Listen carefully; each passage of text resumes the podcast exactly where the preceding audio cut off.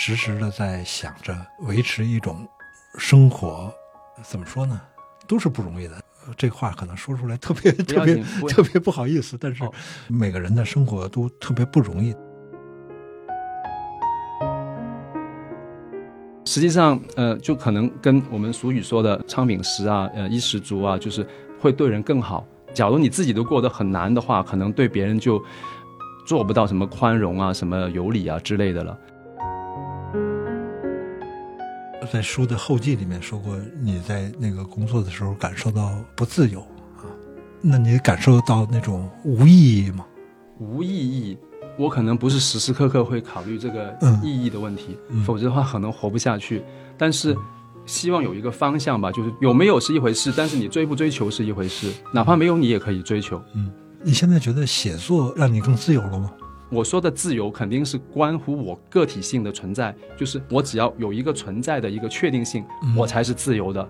你取消了我的个体性，我根本都不存在，我只是一个零件，随时可以被替换。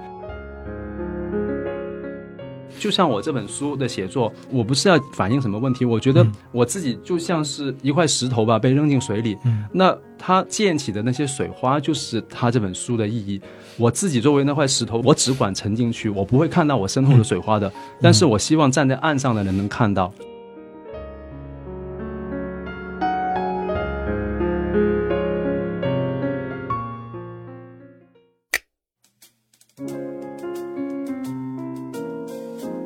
欢迎收听三联中读原创出品的播客《天真与经验》，我是苗伟。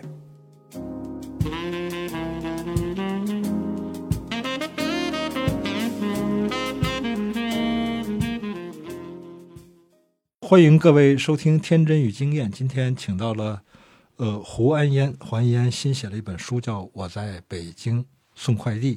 胡安烟干过很多工作，啊，他过去干过服装店的生意，啊，做过面包店的学徒，还在自行车店打过工，然后在德邦做过这个叫什么夜班分拣，夜班分拣，然后在快递公司也干过。我在北京送快递，先在读库上发表的是吧？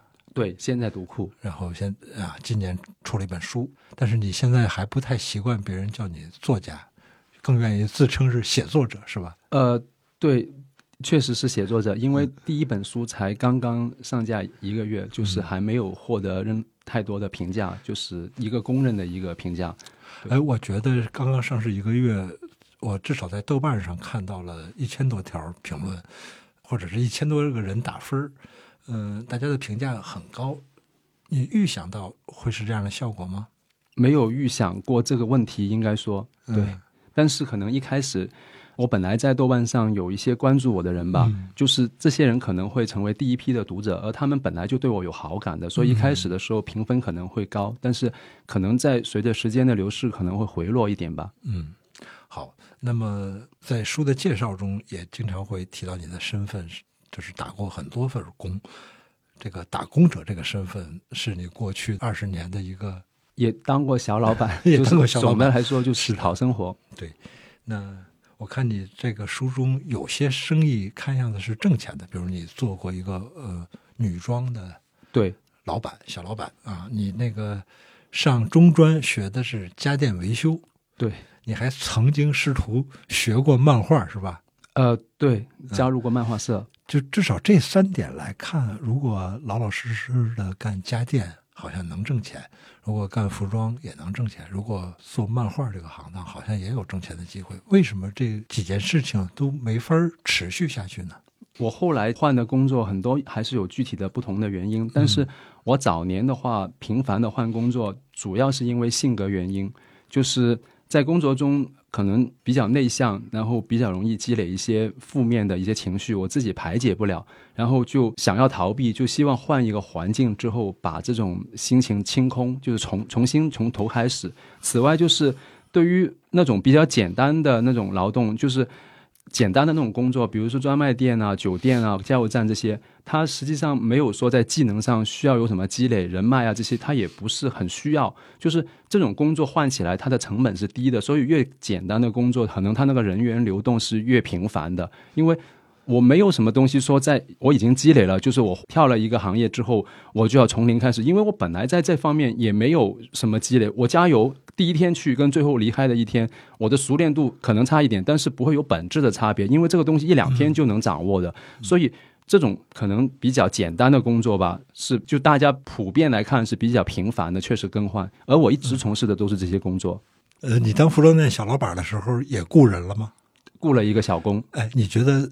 你被别人雇佣作为一个打工者，和你当了一个老板，雇了一个人替你打工，心态上面有一些什么变化吗？雇了人觉得单子更重，就是压力更大，而打工的时候比较轻松，基本上是这样的区别。嗯，请原谅那个我看这本书的时候有一点怎么说呢？不太健康的一个心理，就是我们平常都会收快递，也会去。看看自行车店，也会去看看服装店，但是我们看的时候不知道对方是怎么运作的，所以我特别注意看你在自行车店、在快递公司的经历。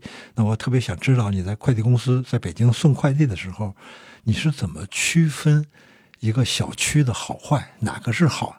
哪样小区是好活儿哪些就是坏活儿你们是怎么区分的呢？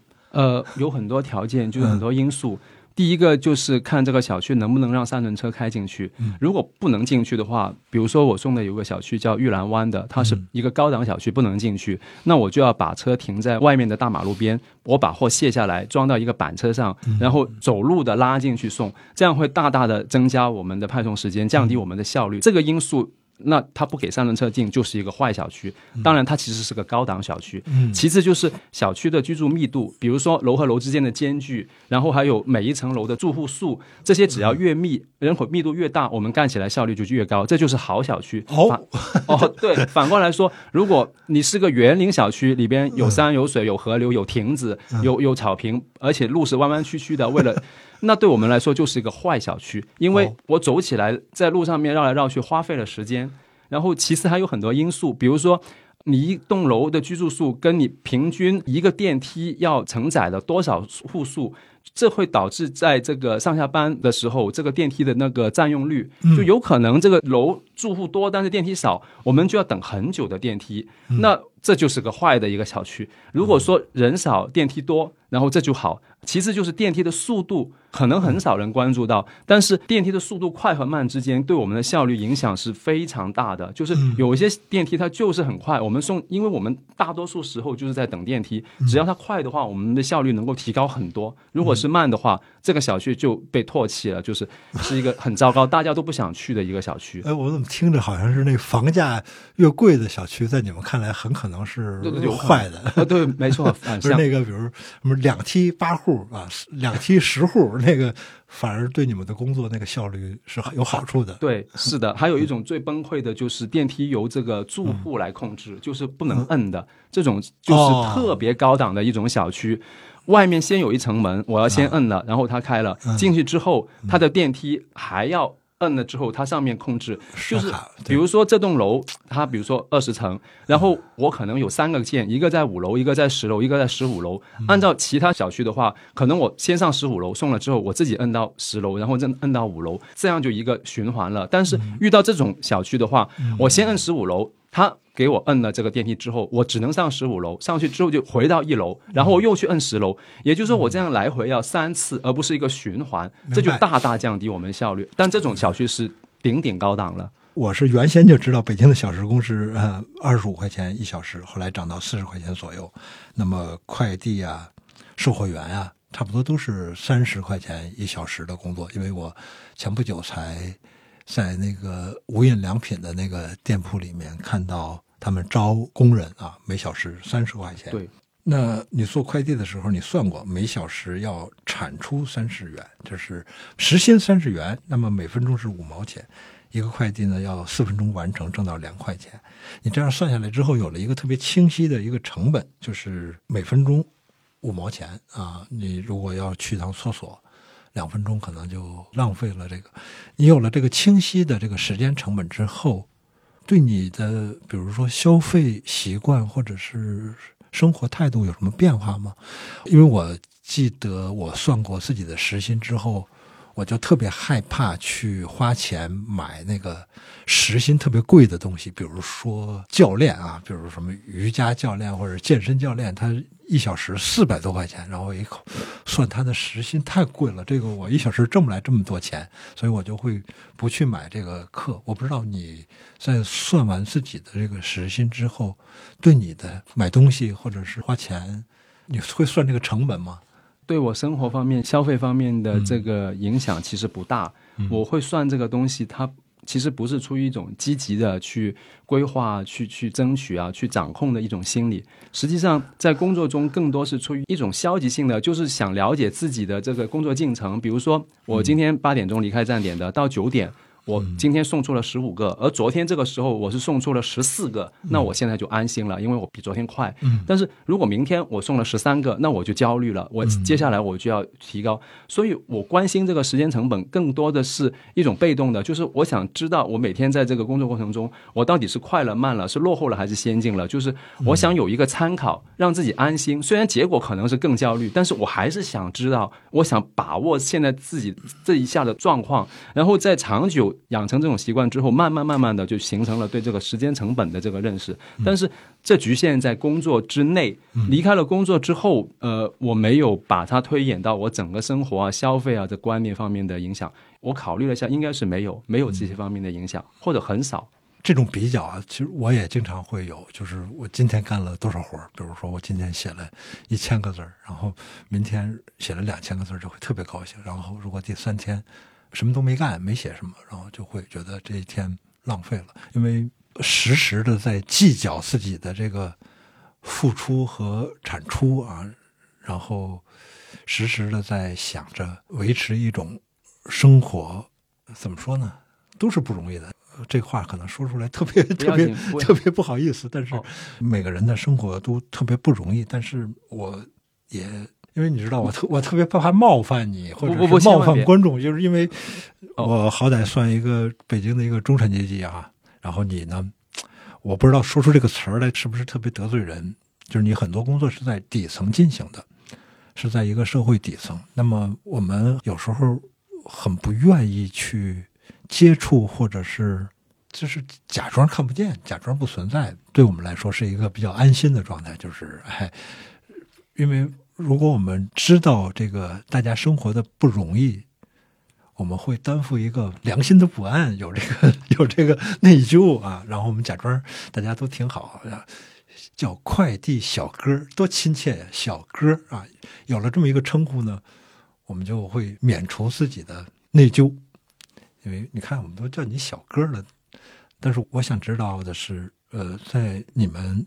送快递的这个过程中，在德邦干这种体力活的过程中，你会有愤恨吗？就是你会觉得这个社会不太公平，或者是说有些人挣钱太容易了，你会对此有愤恨吗？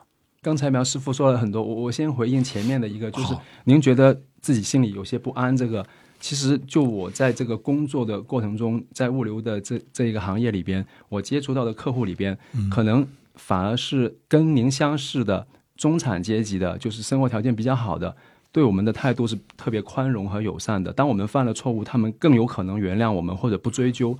而让我们痛苦的，反而是跟我们一样的无产阶级，就是反而是北漂啊，或者说嗯租合租房的人，对我们的要求是更苛刻，而且绝不原谅我们。就是总的来说，实际上呃，就可能跟我们俗语说的“昌饼食啊，呃衣食足啊”，就是会对人更好。假如你自己都过得很难的话，可能对别人就做不到什么宽容啊、什么有理啊之类的了。然后，其次，您问到在夜班的时候，我有没有对社会的愤恨？我个人没有，但是我敢说，我应该说超过一半的同事吧，肯定是有的。嗯，夜班睡不好觉，然后你有一段记述说你的情绪很不好，会跟同事吵架。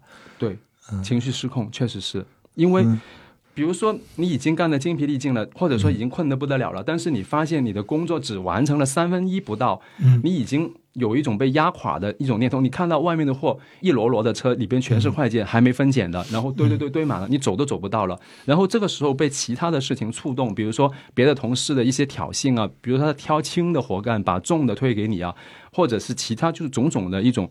稍微有一点摩擦，就有可能爆发冲突。这可能在这种劳动场合里边，这样的冲突是比较常见的。嗯，那时候你感觉到自己会遭受到那种生理性厌恶吗？你想过你干体力活，身上的衣服被汗水浸透，然后怎么洗都去除不了那个汗味儿。如果你经常穿带着汗味儿的衣服，你会对自己感到有点恶心吗？或者是别人会对你有些厌恶吗？你有吗？没有，完全没有，而且也没有别人，因为我们在物流园里边接触不到。在我们就是我租房子那个村里住的人，基本上都是在物流园上班。上了班之后，所有同事都是跟我做同样的工作，所以接触不到什么外人。就是，而我我自己就是对于这种也没有什么厌恶啊或者之类的。嗯，对。呃，跟同事会有交流吗？就是在德邦干夜班的时候，或者是在。北京送快递的时候，跟同事之间有交流吗？会交流些什么？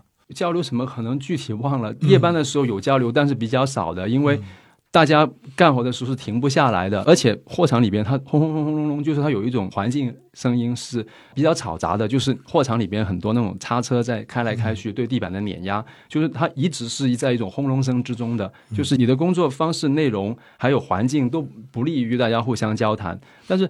送快递的话，它是有交流，但是怎么说呢？我在快递的时候，实际上我跟同事接触的时间不如跟同行接触的时间多。我在这小区送，那我的同事肯定不会跟我同一个小区。我我我在这里，所以我见到的这些人都是别的快递公司送这个小区的这个，那我们就叫同行，不叫同事。同行之间的话，喜欢就是抱怨自己公司，你不会说 我的公司很好，我的收入很满意，我的工作很轻松，我很我很很幸福。大家不会说这些，说这些就没有朋友了，只能就是说我的公司怎么样糟糕，我又受到了苛刻，我很不满意，就是。表达这种负面，这本来是一种减压的一一个方式，就是排解压力。其次，也是互相增进这个共同话题、这种共同立场，这种也很自然。这种，但是确实都是说这这些，没有反过来说正面的东西的。嗯。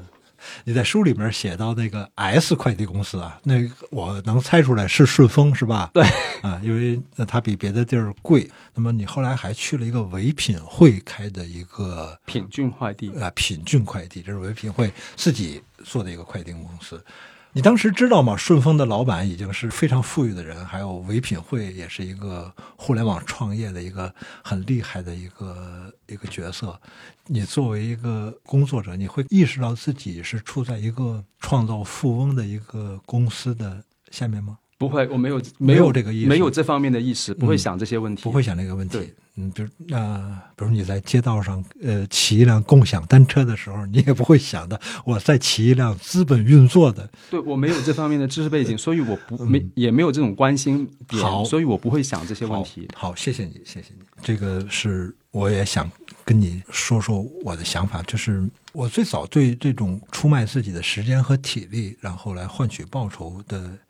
认识是从呃《骆驼祥子》开始，老舍的写的那个小说。那个我很小就从收音机里面听董行吉朗诵这个小说，我就知道祥子啊这种工作方式。然后后来八十年代北京开始有了大批的出租汽车公司的时候，我们都知道这这是祥子干的活出租车。那后来我们看到，就是以出卖体力。来换取报酬、出卖时间这种工作方式延续到现在，还是有大批的这种从业者。快递啊，我经常能够在街上看到。但是我想起来有一阵子特别不好的一种感受，是我刚学会开车，差不多那个时候是北京的那个报业开始竞争，各个报纸然后开始征集订户，然后就雇佣了大批的人在车流中发广告。还有什么？只要你订了我的报纸，就送大米。然后我忽然间就意识到，一个文化产业，一个卖报纸的一个公司，它怎么能够让人在车流里面去发广告？我觉得这是一个特矛盾的一个事儿啊。嗯。那后来我也说起来，都都是一些特矫情的想法。后来我也意识到，就是为什么一个公司可以把自己的自行车。扔在大地上，扔在 扔在这个所有的公共场合的路上，然后你还可以，我现在还有两百多块钱的押金没有退回来，就为什么可以这样做？我我其实是非常矛盾的一些想法，但是我好像有点表达的有点不太清楚，我不知道我自己的这种感受从何而来。就是一方面，我觉得可能有时候一些大公司，它对人的这个压榨，对于劳动力的压榨，好像有点不近人情，有点狠。但是另一方面，我也会觉得是啊，那只有资本家他有一个更大的一个上市赚钱的一个前景，才能够提供这么多的一个就业机会。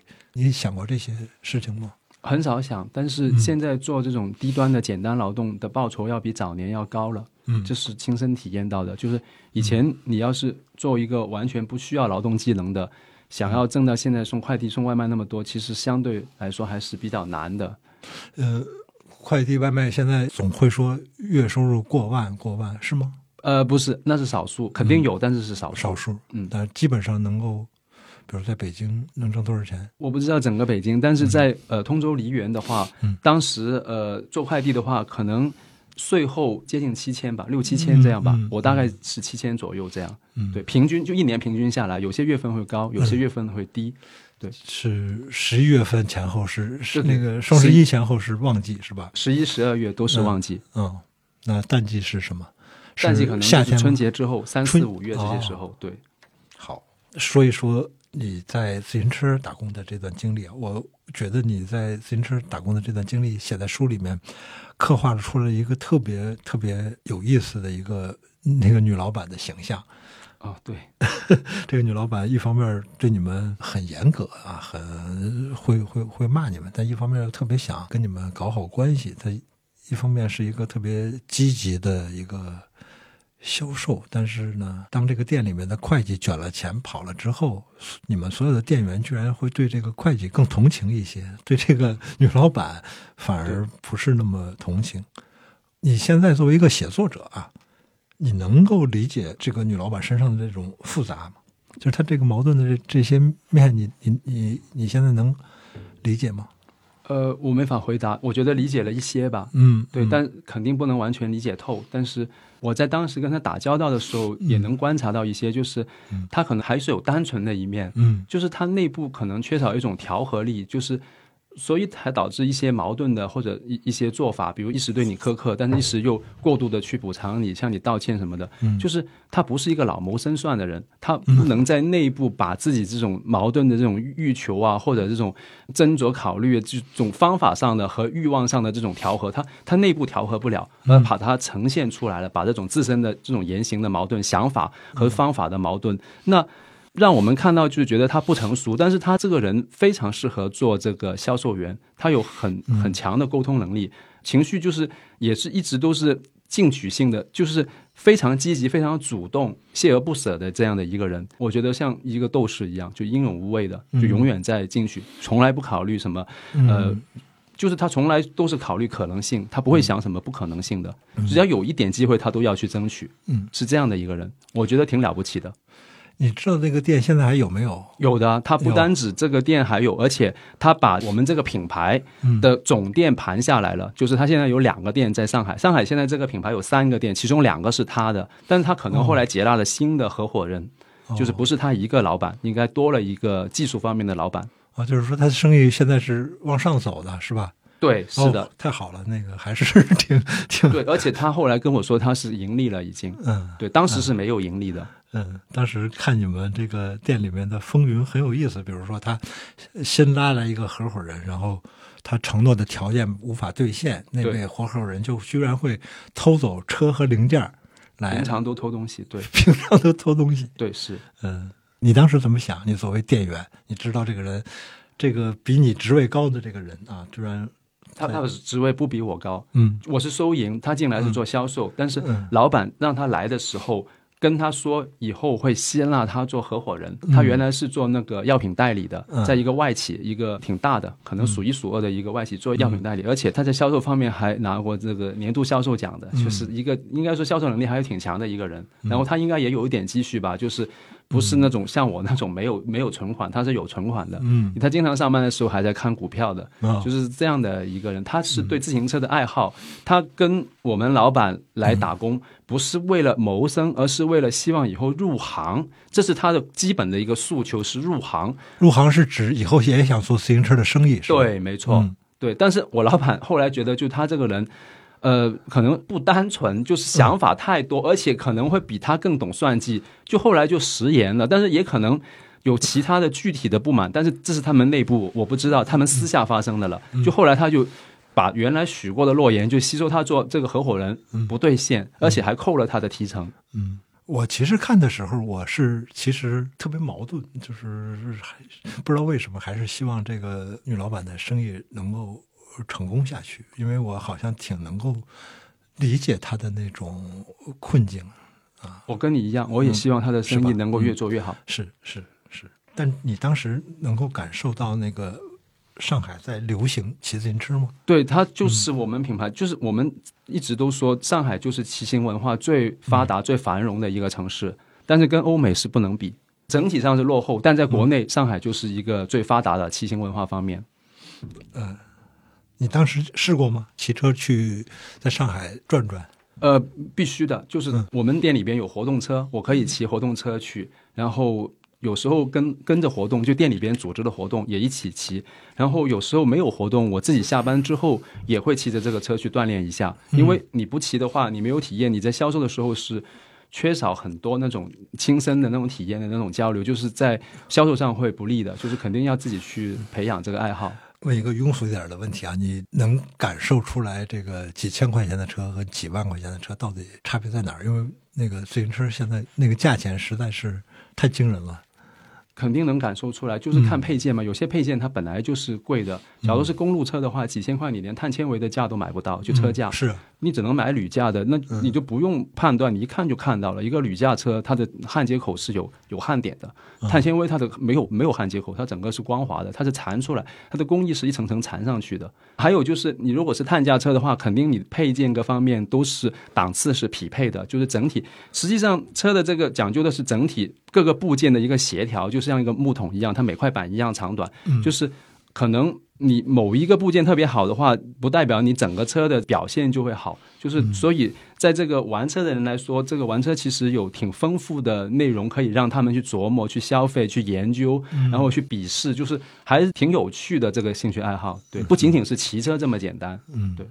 呃，书中写到你二零一九年十一月份离开北京，是吗？差不多，二零一九年十一月底从品君快递离职，嗯，对，但是离开北京是在二零二一年的九月，哦，二零二一年九月，对，然后你现在是定居在成都，是吧？对，为啥住在成都呢？呃，我妻子是成都人啊，呃，他因为他父亲年纪老了，他就从北京搬回去，我就跟他一起从北京迁到成都。而且我之前辞了德邦的工作，从广东到北京去，也是因为跟他在一起。哦，对，嗯，他是干什么工作的？呃，他最后一份工作是在一个教学的 APP 里边做编辑，就是编教学材料的。啊，那受教培行业的影响了吗？我不清楚他有没有影响，反正他自己说这个工作做的内容是垃圾，就是他他很不认可这些工作，就是很无聊，对他觉得就是欺骗、诈骗，就是骗钱的。但在谋生的手段嘛，我们不讲这个价值认同这种高深的话题，就是反正他不是很认可。但是后来他有没有受影响，我也不清楚，因为他只是个底层的一个员工，他也不考虑那种。好吧，哦，嗯，谢谢你说的这句话。某一个教培 app 的。员工说：“啊，这样都是蒙人的。是的，这个是是是的，是的。好，我们这一派过去啊，我们说的都是打工的事儿。那现在开始说写作的事儿。我特别高兴的看到你说你特别喜欢看《麦田里的守望者》。对，我也特别喜欢看。你能说说你为什么喜欢看吗？我读这个《麦田里的守望者》应该是二十几岁，接近三十岁的时候，就是那时候打动我的，可能就是霍尔顿·卡尔菲尔德，他就是一个比较，我觉得是他身上有一个真诚的一个品质吧，但是他又有点痞子气吧，然后又非常软弱，就是他既是脆弱的，又是敏感的，又是真诚的，就是他整个状态其实就一直在逃。就是从学校逃，然后去看老师，老师的又又从老师那里逃，然后就是他整个过程就是被一个成人世界被排斥，就他一直都觉得对任何环境，学校环境也好，呃，他的诊室里边的那个舍友也好，就他总是对任何人都觉得不适应，对谁都觉得虚伪啊，或者功利啊，或者反正他总是在挑剔这些问题，但是。呃，他自己当然也不是个完美的人，就是他其实也是一个非常幼稚的一个人。他的这个状态对我来说是有共鸣的，就是跟我更小的一个时候，就刚踏入社会的时候的一些亲身体验，还有共通之处，就是我感动于他的真诚，确实是。但是他也不是一个很很坚强或者有很清晰的一个价值判断啊追求，不是这种人。对，嗯，还能想起那个书里面的哪些细节吗？比如说他在中央公园里边，然后呃池塘边啊，比如他跟他那个妹妹菲比啊在床上面打闹啊，有一些挺感动的一些场景。但是我已经很多年没重读了。嗯，对。你书里面提到你读的两本特别厉害的书，一个是《没有个性的人》，一个是《尤利西斯》。这两本书都很厚啊，也有点难读，比较难读，有点枯燥。嗯，你都读完了吗？两本书？呃，都读完，但是可能。大部分内容都忘了，嗯，对。当时为什么要读这两本书？不是当时要读，其实早年我就想读这种书的，但是可能嗯，后来因为工作各方面原因，就是没有集中，就是没有一段时间能够让我集中精力去去攻克这种书。但是一直因为我在写作上面，呃，还是有一些进取心吧。嗯，这延伸到我在阅读上，也希望能够扩大自己的视野吧。嗯，对，所以这对我来说也是一个。就像一个任务一样，这不是当时想到，因为我早就想读书，也早就买了，就是我只是觉得迟早要读它，然后只是这个时候我闲下来了，工作上我就去兑现这个愿望而已。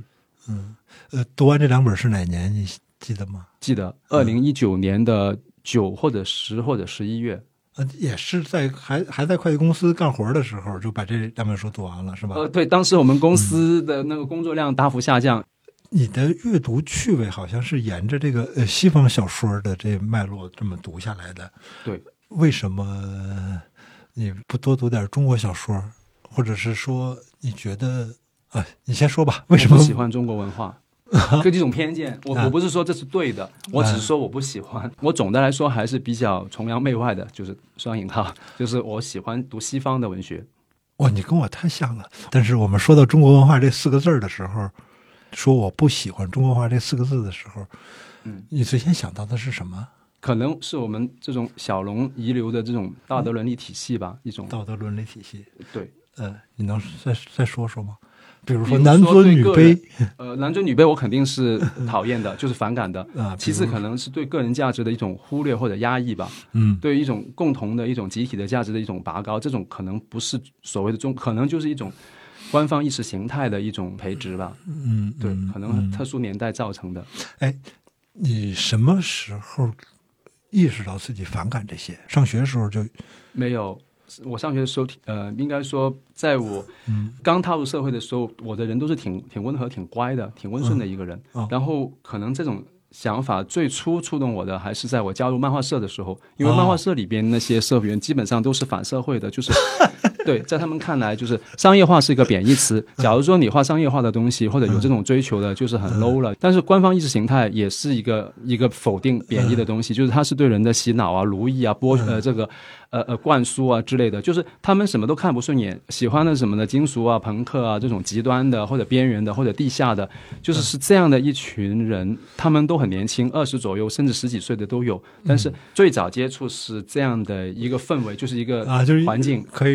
笼统的称之为一帮呃文艺青年啊，有有有点搞漫画的人，他们的想法跟你有有冲击吗？或者是有什么谈话或者什么言论给你一些刺激吗？呃，具体的言论这么多年了，这是零三年，已经二十年过去了，我想不起来。但是肯定是有刺激的，因为我在加入漫画社的时候，我已经。工作了四年，就是我在这个工作中，我在这个社会经历中有很多让我觉得难受或者不适应的，而这种我一直认为是自己的问题。当我去到漫画社之后，我发现他们原来。根本不认可这一种社会文化，或者说成人世界，或者说主流文化。我们随便找一个词，但是都可能不是很精准。但是我想说的就是，他们接纳我，就是当我说我在社会里边的一些不愉快、不适应的经历的时候，他们直接就是说社会全是一个大染缸，或者说一个呃 火葬场，或反正就是他们认为我不被他们接纳，证明我是有价值、有灵魂的。所以这对我来说可能是一种。温暖吧，但是我跟他们不是同一类人，就是我的性格是很压抑、很纠结、很内向、很害羞、很温和的人，而他们是外向、积极、呃张扬，然后呃很自信，我是非常不自信的，我跟他们不是一类，但是我觉得他们接纳我，可以化解我之前。在社会里边的一些负面的体验，他们相当于把我之前所惶恐的一个内容，就是我在社会里面格格不入，我觉得融不进去，我怀疑自己出了问题，而他们把我这种自我怀疑消解了，他们让我找到一个理由，把这种自己的这种跟社会的不相容去正当化、合理化了。那我这个时候就把崇拜的对象从社会主流这边就挪到他们这边，我只要跟他们作为一个团队或者一个群体或者好朋友，那我。之前的所有不愉快的这些都成为了理所应当，就是我不会再惶恐了。那时候你有没有一些文化英雄啊？比如说喜欢听什么摇滚乐吗？对，就是摇滚乐嘛，而且是那种，比如说呃，新手枪啊，就那种比较比较比较幼稚、比较极端一点的那种，对，那种朋克啊、金属啊那种。嗯，什么时候开始写作的？零九年。但是之前不是 完全没写过，就是我把零九年当做一个写作的起点，是因为我零九年是真正的想要一种。就是个人抒发式的写作，就是我想写什么就写什么，怎么写就怎么写，就是一种自我表达。而之前零六年我写过几个月是为了投稿，但是没有成功。零六年写什么投稿呢？呃，当时有一些那种故事类的刊物，什么《金谷传奇》啊，还有那些山寨故事会，但是不是故事会的那些三十二开那种小书，我就买了一批回来，然后每个栏目去研读，然后就根据他们这个栏目已经发表的作品。的那种特征去照着来写，就是专门为了投稿，而不是自我表达，没有任何自我的成分，投的都是什么悬疑啊、什么惊悚啊、什么幻想题材，就这些。然后发表了一篇在这个《金虎传奇》，但是因为我花了几个月写了这么多，我发现这养活不了，就是没法靠这个谋生，我就放弃了。但这个我不作为一个我写作的一个起点，因为那时候有笔名了吗？我记得有，但是不是现在胡安烟这一个，不是这个哈。对，嗯。啊，零九年决定说是以自我表达为主写，那在哪儿写呢？在网上发吗？还是什么？呃，对，主要是一个文学论坛——黑蓝文学网。哦，呃，一开始就写的是小说吗？呃，对，是的。你觉得把自己的打工经历呃写成小说，或者是把自己的打工经历如实的写成现在这样的呃非虚构作品，这中间有什么差别？差别很多，他们其实不能比较，就是两件完全不不一样的事情。呃，我觉得呃，这个小说或者说虚构写作，它是一种创造性的一种行为，它有无限多的可能性。就是我在创作的时候，我有更多的空间去去表达、去营造更多的手段，而这个写自己的经历，也就是非虚构吧。呃，可能就是你只能尊重事实本身。就是你可能在选择写哪件事，不写哪件事，可能有一定的这个素材上面的选择的这个自由，但总的来说自由度是很低的。但是因为自由度低，所以它的难度也低。就是我不需要老是卡住啊，或者写不下去啊，或者想不出一个好的构思啊，诸如此类的。就是我写自己的经历总是。比较快的，就是嗯不太有停顿的，就是能够很快进入状态，然后能够按时的完成任务，这是写作上面比较显著的一个区别，就是难度的差别。嗯，可是你这本书出来之后，很快就会被贴上标签啊，比如你在北京要进行一个访谈，那么跟你一起参加访谈的范雨素是一个打工者啊。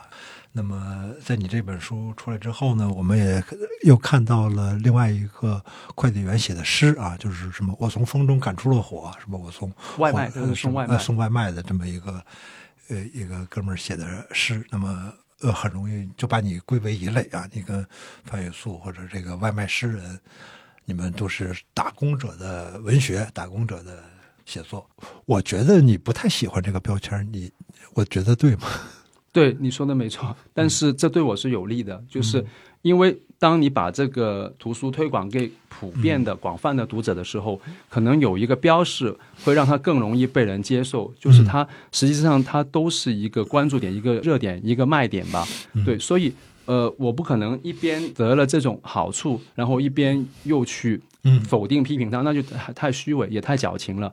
就是我接受这一种现状，就是。因为在这个图书推广宣传的时候，嗯比如说我们平常说现实主义、现代主义，没有一个准确的概念，就是你没法去，比如说果戈里，你说他是现代还是现现实？他写的鼻子、外套这些，它里边的故事情节，它都不是一个现实。那陀思妥耶夫斯基，他算是现实还是现代？他比托尔斯泰比还要早，但是。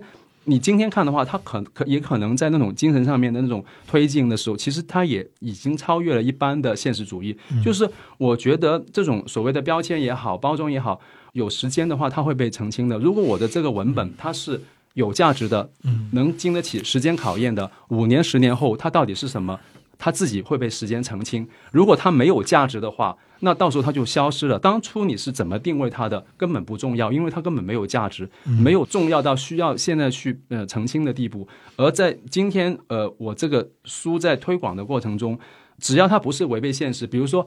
我是做过快递，所以这本书的书名叫《我在北京送快递》。如果我没有送过，没有做过这个工作，没有这个体验，我取这个书名，那就是欺骗消费者，这是虚假宣传，是违法的。那只要我把这个道德标准放在这个法律层面，我只要是守法的去推广也好、宣传也好的这个过程中，我觉得我能明白，也能接受，而且也认可现在的一切。对。我倒不是这个意思，我是觉得，嗯，这本书实际上是用你二十年打工经历换来的这本书。那么，作为一个写作者，你还要写第二本。那么，我其实挺关心你，呃，现在在写吗？你打算写什么呢？呃，这三年我一直都是在朝着这个自己经历，就是嗯，可以说非虚构的一个方向在写作。除了现在出的这本书以外，我还在一个公号上写了两个连载。然后在这个就是关于我自己亲身的真实的经历的这个方向上的写作，呃，已经进行的差不多了，写了三十多万字吧。就是对我来说，已经把我想写的方面穷尽，差不多要穷尽了，七七八八了。接下来，我想回到这个小说的这个写作方向上，因为小说的空间更广阔，可能性更多。我可能最终还是要回归小说方向。你想写什么样的小说？不会再这个把这个经历再改头换面，再写特别现实的小说吧？你想写什么？应该不。实际上，我在二零一五年的时候，我写的小说就已经不是这种现实，直接用这个现实的经历的素材来写的了。哎，什么样的？还会写奇幻吗？经过传奇的也不写。我写的不是那些，但是脱离文本的话去概括，我觉得很难。对，尤其是归类概括啊。对，好。但是我可以说比较像什么人，比如说说像科塔萨尔，像这个卡夫卡，像莉莉亚戴维斯啊这样的一个，他们都是我喜欢的作家。哇，好像就是特别不现实。他们这几个也也不是，其实其实挺现实的。他们都对。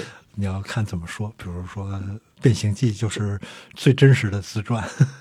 呃啊，对，反正卡夫卡他是一个抽象的一个过程，一个预言体的一个，嗯，对他把预言的这个形式取出来，但是取消了预言体里边的寓，就是预言里边的寓意，嗯，就是它只是取一个抽象的一个文本表达，就是它可能有更丰富的一个指向，但它不具体。嗯，你在工作的时候，原来干体力活的时候。你脑子里面一直也会在想这些事儿吗？比如说卡夫卡呀，他想吗？想不了。工作的时候压力太重了，每天就想着怎么完成任务。然后下了班之后，可能因为工作中一些不如意、不开心的情绪要去消化它，那可能就看一些很烂的电影，就是那种呃血浆啊、特特效啊那种烂片，然后去排解这种压力。就是并没有能够时刻想着卡夫卡这种。嗯，对。在书的后记里面说过，你在那个工作的时候感受到不自由啊？那你感受到那种无意义吗？无意义，我可能不是时时刻刻会考虑这个意义的问题，否则的话可能活不下去。但是希望有一个方向吧，就是有没有是一回事，但是你追不追求是一回事，哪怕没有你也可以追求。嗯，你现在觉得写作让你更自由了吗？我在这个书里边提到“自由”这个词的时候，是它有时候指的是一种呃精神上的追求，一种自我实现。就是相对于我们在工作中我们做的事情，实际上要要求我们是成为一个可被替代的一个。工具也好，零件也好，反正它讲究的是把人的棱角呃磨平，就是磨得跟社会的这个生产体系能够兼容，然后工具化、零件化，达到一个最大的一个融入的，或者说一个呃合作的一个一个效率上。但是这样的话，这个人个人的个人性他就被取消掉了，就是换谁来当？你有一天你被取掉，换另一个人来做你的工作，实际上它也是差不多的。对于简单劳动，它确实是这样。我今天不送这个小区了，明天别人来送，也差不了多少。就是你没有一个自身存在的一个依据、一个根基，就是你在工作中，假如想寄托自己的。个人的存在的这种存在感也好，这种存在性或者个体性、独特性这种价值也好，你不能寄托任何价值，除了工资以外，你就一无所有。那这在我看来就是一种不自由，就是一种对个人性的一种取消。那我说的自由，就是对个人性的一种深入认识和塑造，就是成为自己。就是比如说我在写作中。我要不断的去反思、去审视自己在这个社会经历中、在工作经历中我的一些反应啊、我的心理啊、我的想法啊、我的做的事情，然后别人对我的评价，我要方方面面的整体的一个审视，这样可以帮助我更深入的认识自己，然后最后当然就是成为自己，这也是一个我觉得是自我充实、自我完善的一个精神方面的一个自我的建立吧，就是自我确认。呃，而这种是在工作中。我做过的工作中达不到的一个途径，或者说是一个从事的一种，我觉得它跟工作是背道而驰的。而且我觉得，呃，它就是因为它我说的自由肯定是关乎我个体性的存在，就是我只要有一个存在的一个确定性，我才是自由的。你取消了我的个体性，我根本都不存在，我只是一个零件，随时可以被替换。那我就其实根本就已经这个个性性都不存在了，我就这就就是我所泛指的一个不自由。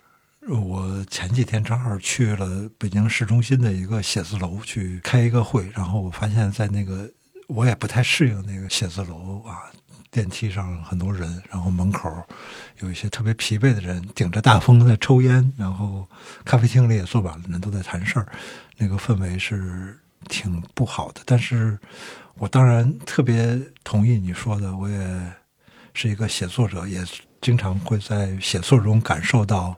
一种自我的根基，因为没有。但我每天早上醒来还会面临一个问题，就是我怎么养活我自己啊？靠写作怎么养活我自己啊？亲爱的，你也面临的这个问题啊？你怎么想的这个问题呢？呃，我相对来说还是幸运的，就是嗯，我对这个方面的焦虑一直其实都不是很大，现在就可能更小了，因为。我父母他们呃都是有这个医保啊，然后退休金这些的，就一直以来他们不需要我负一个赡养的一个责任，就他们自己就能够照顾好自己，就是最起码经济上他们能够自足，就是不需要。然后我也也我也不会要后代，所以我整个过程就是我只需要管好自己就行了，就是。那我的压力就非常的小，而且我相总的来说是比较来说是非常节俭的，对生活上是比较节俭的，嗯。我我现在的妻子，她她也情况，她也一样，就是她父母也不需要她去赡养，就是都是比较幸运的。你在书里面好像一再说说你父母给你的要求很低，就是希望你能够做一个自食其力的一个劳动者就可以啊，对社会有用的人，对社会有用的人。嗯，他们现在身体都很健康。呃，我爸去年十月去世了。哦，对我妈怎么说呢？也不能说健康，就是。呃，肿瘤复发就是可能生命的最后阶段，但是整他整个精神状态是挺好的，就是挺乐观的。呃，这么问挺庸俗的，但是还是问一句，就是你妈妈看到你写的书了吗？没看过，她在二零一二年之后都不知道我做过什么事情，也不知道我结过婚。啊？为为什么会是？呃，我就是不希望有负面的情绪的产生。就是我现在跟他相处是比较融洽的一个状态，而以前并不是很融洽。哦，对我希望就是尽量跟他减少这些有可能引起不愉快的那种情况的互通。我希望就是保留一种，就是仅仅是关心吧，就互相关心这样。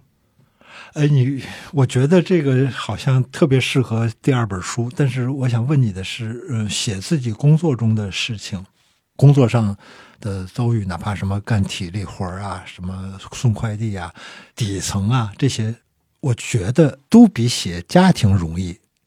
我不知道你呃是否认同我这种观点？对，是的。呃，那个家庭其实是很难写的，比如说跟父母的矛盾，这个是反而是比在底层工作还难向别人说，我是这么觉得，我不知道你，因为跟父母的感情要更深、更复杂吧，嗯。在工作中的体验，相对于这种感情的复杂度的话是比较浅显的。嗯，对，在处理起来的话，可能确实是处理这种家庭里边的这种感情关系是要复杂，因为有很多细微的东西，在这个写工作的这个职业经历方面是不会涉及的，就不需要深入到这个地步。对人性也好，对感情也好，对方方面面都好。你没想过写家庭？暂时不是我的计划。因为我很久以前看过一本书，叫《我的爸爸是个 loser》，是一个人写的心理自传。他在北京当老师，然后忽然有一天上课的时候接到电话，说他爸爸去世了，然后他就开始回家奔丧，然后就开始回忆他的爸爸。嗯那个书的题目，当时看好多年前那本书了，当时看还是有点震惊，说啊，我的爸爸是个 loser。其实认真的去写爸爸、写家是一个很艰巨的一个任务啊。嗯早年间我也看过一本书，一个人的自传，然后我在那个亚马逊的评论上看过一个人的评论，他说写作很简单，只要你切开静脉让血流出来就可以。这是一个形象的一个比喻。嗯你觉得你现在这本书用一个诗意的说法是更多的用泪写出来的，还是用汗，还是用血写出来的？这个有点矫情啊，这个问题。呃，嗯没法符合这三种情况。对嗯，对，你还是很理性的来处理这个经历的是吗？对，肯定的。我本身就是个很理性的人，嗯，但没有这样这样比喻。对，确好吧，实是。我这个哦比喻太矫情了，对不起。嗯，哦不不，我只是一一下子接不上而已。没没没有哦没有没有，但是我总觉得我首先要批评我自己的这个阅读心理啊，我的阅读心理是特别猎奇的，我特别想知道我每天接触的这个快递员他们在在在想什么。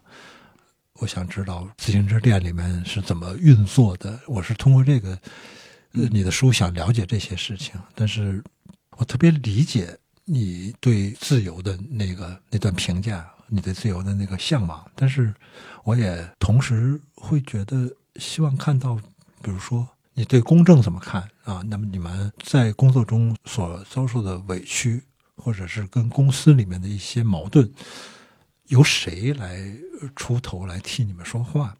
我不知道你们除了互相抱怨之外，有什么途径吗？比如说工会，比如说意见箱，或者是顺丰有工会的，但是它因为它是公司成立的，它嗯不是真正意义的工会，嗯它只会给我们发一些毛巾，毛巾上写的“顺丰工会”四个字。嗯而且在做这个工作的时候，我是很少想这方面的问题的，因为它对我的身份来说比较宏大，就是我把精力投到这方面，它可能是没有什么反馈啊，或者加加会没有什么能够解决这个事情的可能性的，我只是浪费时间而已。嗯所以我与其那样，还不如解决好自己的就是。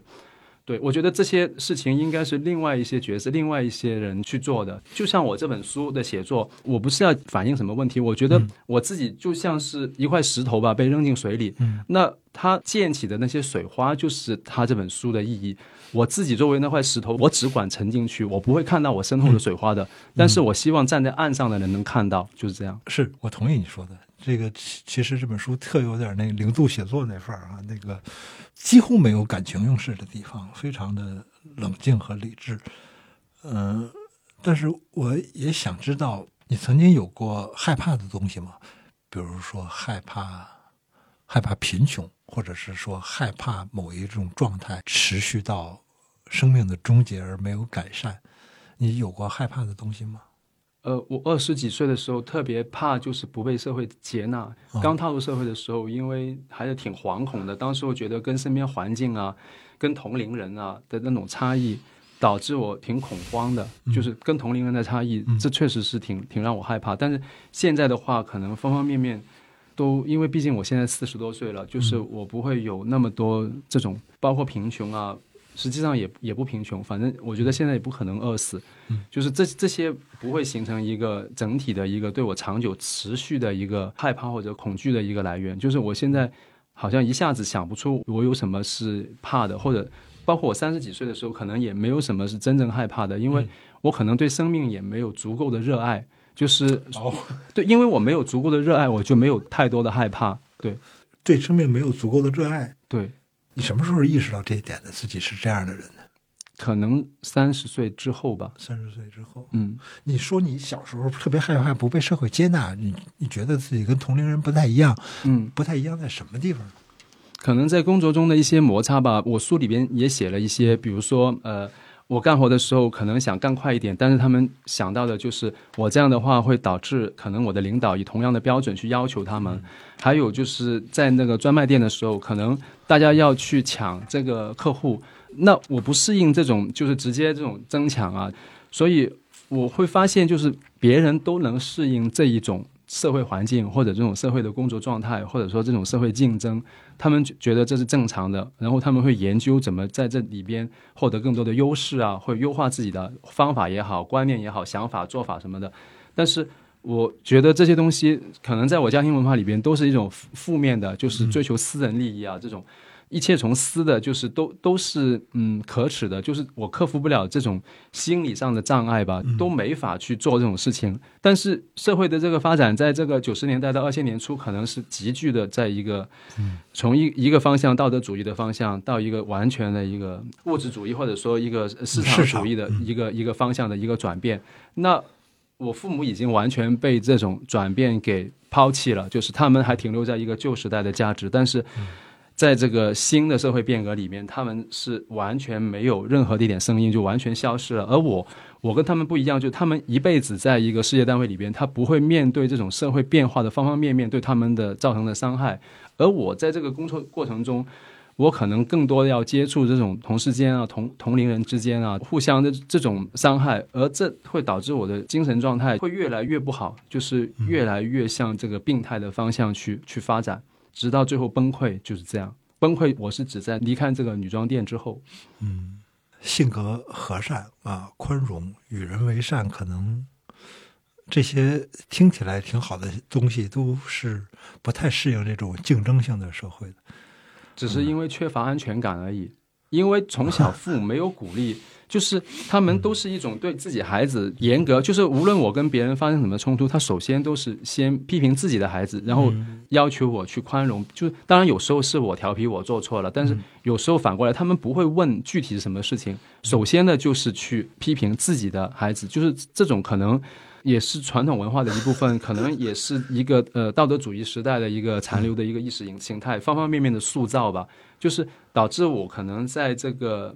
性格形成的童年的阶段，就是觉得没有一个后盾、一个依靠，就是不敢于去主张自己真实的感受，不尊重自己的真实想法和感受，然后也不敢去表达，不敢去争取，非常缺乏安全感，总觉得我要是跟别人冲突的话，背后是没有靠山，没有人支支持我的，所以倾向于去讨好别人。放弃自己的利益去换取这种安全感，对我来说，安全感绝对是很重要。如果没有安全感的话，你会一直活在一种持续的焦虑之中，你是没法生活的。二十几岁的时候是这样的，我宁愿去吃亏，换取别人对我的好评。这样的话，我可能利益上吃亏了，但我的心是安的，那我就可以专心的做事情，无论做什么，我觉得我的存在是松了口气。但是如果说跟别人发生了矛盾冲突，这个时候我就有一种强烈的不安感、焦虑感。会引起一些生理反应，也没法集中精神做事，可能也会晚上睡不着觉，就是失眠啊，诸如此类的。那对我来说，就是这种状态其实是没法去平和的去生活的，所以我只能就是去让渡自己的利益。从道理上，我特别理解你说的这这些话，我特别理解，就是我们很难避免人欺负人这个现象，很难很难不处于这种互相欺负的关系中，这我能理解。但是我还是希望你能举一个例子告诉我，因为我好像小时候打架被人欺负，这个我能理解。嗯，但是比如说工作了，然后被人欺负，然后你要牺牲自己，你能举一个例子讲一个事儿吗？一个事情是吧？啊，呃谁会怎么样欺负你？也也不是欺负，就是你不保护自己的利益，你去让的话，别人就会得寸进尺。我应该书里面好像写过一段是吧？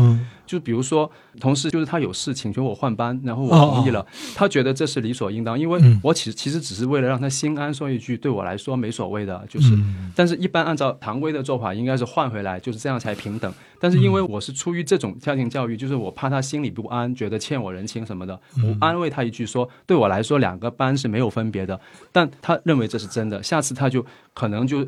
没有任何理由，就是要你的这个好的班把坏的班给你去上。那这一种在我看来就是他不自觉，但是我又不敢去向他表达，就是我跟他，就是我觉得我不会提这种要求，因为把自己的利益建立在别人的损失上，这我觉得一个有自觉自律的人是不会做。但是他们做了，我又不懂得去拒绝，或者不懂得去反抗，或者不懂得去跟他们谈，表达自己真实的想法。然后因为害怕，所以就吃亏。吃亏了之后，就这种事情发生多了，就让我更加倾向于就是性格的孤僻，就是不想跟人打交道，不想跟人深入接触，不想交朋友，就是回避人。对，你是说你很难遇到那个呃具有同理心的人吗？可能只是一种呃同理心的自觉吧，因为换位思考或者对啊，对自己的行为的他那个一种换位思考的本能吧，大多数人都没有，大多数人都没有。对，在那个年代，可能现在好一点吧。没有，现在也是这样。没有，没有，我觉得现在也是这样。哦，我觉得现在也是这样。嗯，那个，那你现在还希望别人理解吗？你现在不想这个问题了，不想理解。对，因对是的，嗯，无所谓了。好，我觉得这也是一种成熟的标志，就是别再去放下他，对，别再盼着别人来理解你。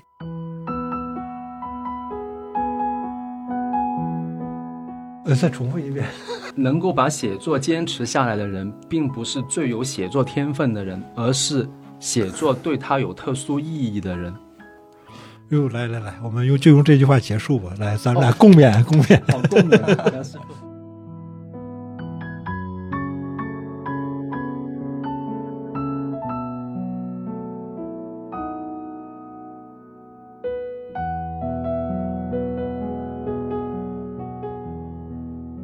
最后，我来给自己打个广告。如果你听了我们的播客内容感兴趣，或者觉得还不过瘾，你可以在森林中读 App 上搜索我的两门课《苗伟文学体验三十讲》和《文学的三十次夜游》，欢迎大家收听，和我交流你的感受。谢谢。